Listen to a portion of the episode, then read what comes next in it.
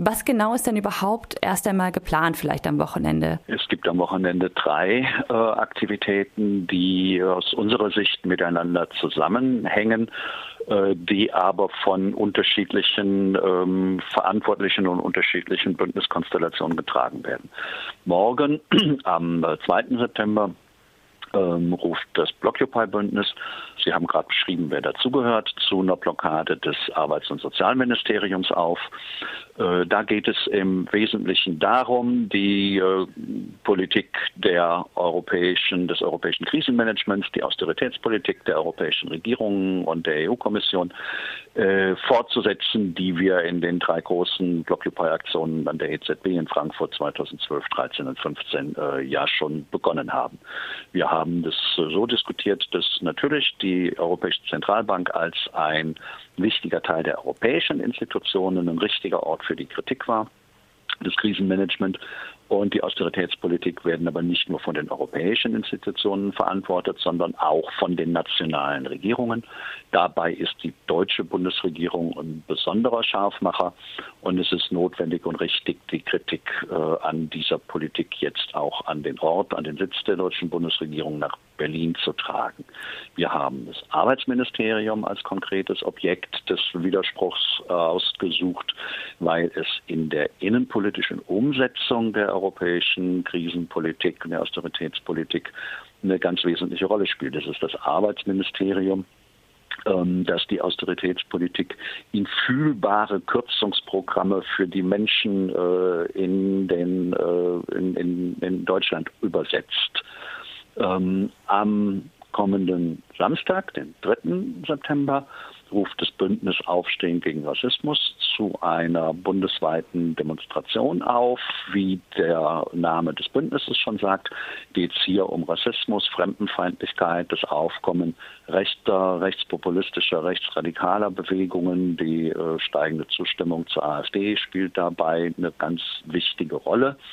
Äh, hier geht es darum, deutlich zu machen, dass eine Politik der Abschottung, eine Politik der ähm, Angstmache, äh, der Panikmache, eine Politik der ähm, Sozialleistungen, dass Sozialleistungen nur für Deutsche äh, in Deutschland nicht mehrheitsfähig ist, sondern vom größten Teil dieser Gesellschaft zurückgewiesen und abgelehnt wird. Deshalb ist das Bündnis dort sehr breit.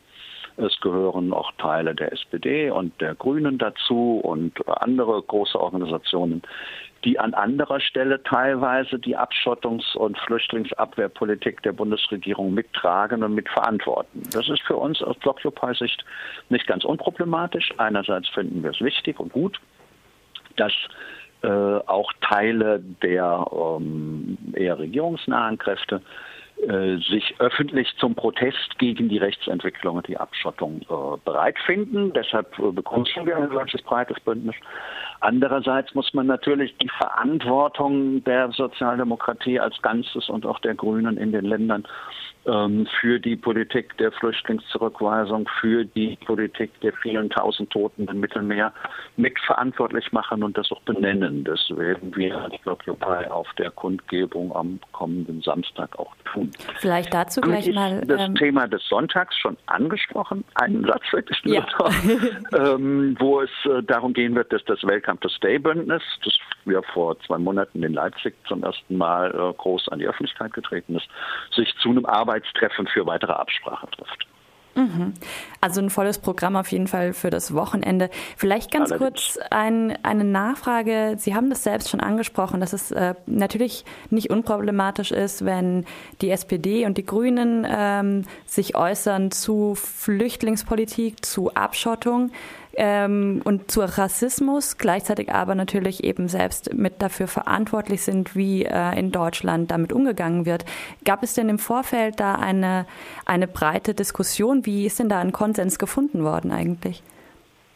Ja, wir haben natürlich alle ein Interesse daran, dass diejenigen Teile der Sozialdemokratie, der Grünen und auch anderer Organisationen und Verbände, äh, die die Politik dieser Frage nicht teilen, sich öffentlich äußern. Von daher gab es eigentlich nie einen ernsthaften Streit darum, dass Menschen und äh, Gliederungen aus diesen Parteien in der äh, Demonstration teilnehmen könnten. Wir haben im beworben und es war uns wichtig. Ähm, dass äh, die dabei sind und es deutlich wird, es in diesen Parteien und Organisationen noch Streit um diese, diese Orientierung der Führung.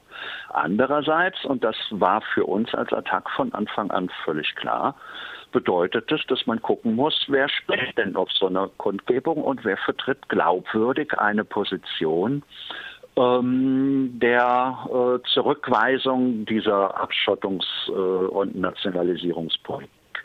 Natürlich gibt es darüber immer Diskussionen, nicht nur was SPD oder Grüne betrifft, auch äh, bei anderen Gelegenheiten und bei anderen Organisationen wird immer mal wieder diskutiert, wer ist denn jetzt in diesem Bündnis eine Person, die dort besonders glaubwürdig die eigene Position darstellen kann. Darüber wird in aller Fairness gesprochen, das wird aber intern getan und nicht öffentlich. Hier eine gute Lösung gefunden in dem Sinne, dass dort eben auch aus den Parteien keine Redner auftreten werden und Rednerinnen, ähm, die direkt und unmittelbar Verantwortung für die Abschottungspolitik der Bundes- und der Länderregierungen tragen. Das Blockupy-Bündnis äh, und Attac ja durchaus auch versteht sich ja als Teil eines europäischen Netzwerks von Aktivistinnen und äh, Organisationen. Genau. Ähm, was, wie zeigt sich das denn? Wie zeigt sich denn dieser internationale Gedanke jetzt in den geplanten Protesten eigentlich? Äh, der internationale Gedanke spielt natürlich zum einen äh, am Sonntag bei dem Treffen des Welcome to Stay Bündnisses die ganz zentrale Rolle, wo es ja genau um die internationale und globale Bewegungsfreiheit geht. Aber auch am Samstag in der Demonstration äh, spielt die Frage der ähm, Öffnung ähm, und der Weltoffenheit äh, europäischer Politik äh, natürlich eine doppelte Rolle. Zum einen haben wir äh, Rednerinnen und Redner da, die das als Individuen darstellen. Zum anderen ist aber auch ähm, das zentrale Thema der Veranstaltung, die Auseinandersetzung mit Rassismus äh, in Deutschland und in Europa ja von vornherein ein globales Thema. Die Angstkampagne der Rechten beruht ja genau darauf, dass sie uns erzählen will, ähm, Menschen, die nicht aus Deutschland äh, oder den Nachbarländern kommen, seien ähm, abzulehnen und seien in besonderer Weise gefährlich und anders ähm, einzuschätzen als Deutsche. Äh, das ist ja als solches schon ein globales Thema. Bei Blockupy spielt äh, die globale Diskussion, Dimension natürlich insofern eine Rolle, als das Arbeitsministerium ja ganz konkret im äh, aktuell auch für zwei Projekte verantwortlich ist, äh, die genau auf dieser Ebene spielen. Also unsere Kritik macht sich ja an drei Punkten fest. Der eine, ähm, dass intern die Verschärfung der Hartz-IV-Regelungen ab 1.8. in Kraft ist.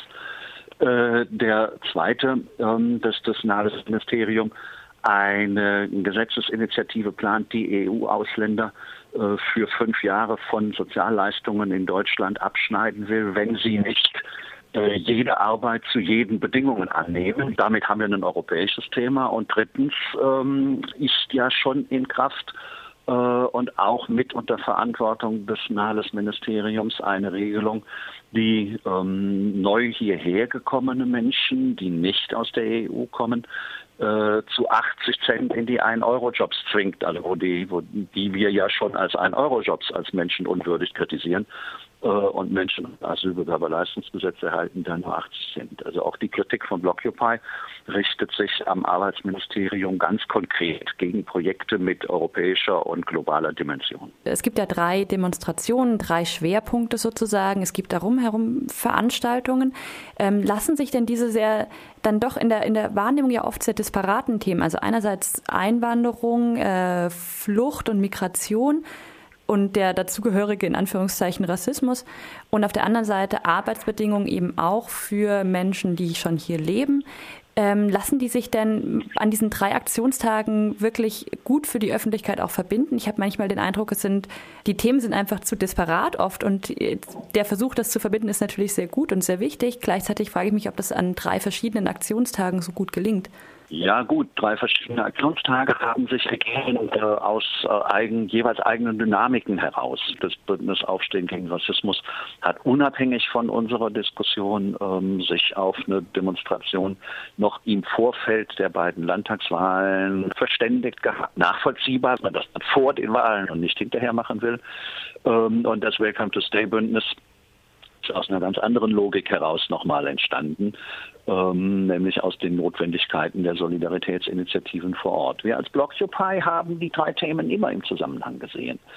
Äh, für uns ist der zentrale Punkt, ähm, der die Flüchtlings, also in unserem Verständnis sehen wir als zentrales Motiv für die Flüchtlingspolitik der Bundesregierung, die ja einerseits im vergangenen Sommer eine gewisse Großzügigkeit in der Aufnahme gezeigt hat und andererseits gleichzeitig eine Gesetzesverschärfung zur Abwehr von Flüchtenden äh, in Gang gesetzt hat, äh, wie sie bisher beispiellos ist. Das fand ja gleichzeitig statt.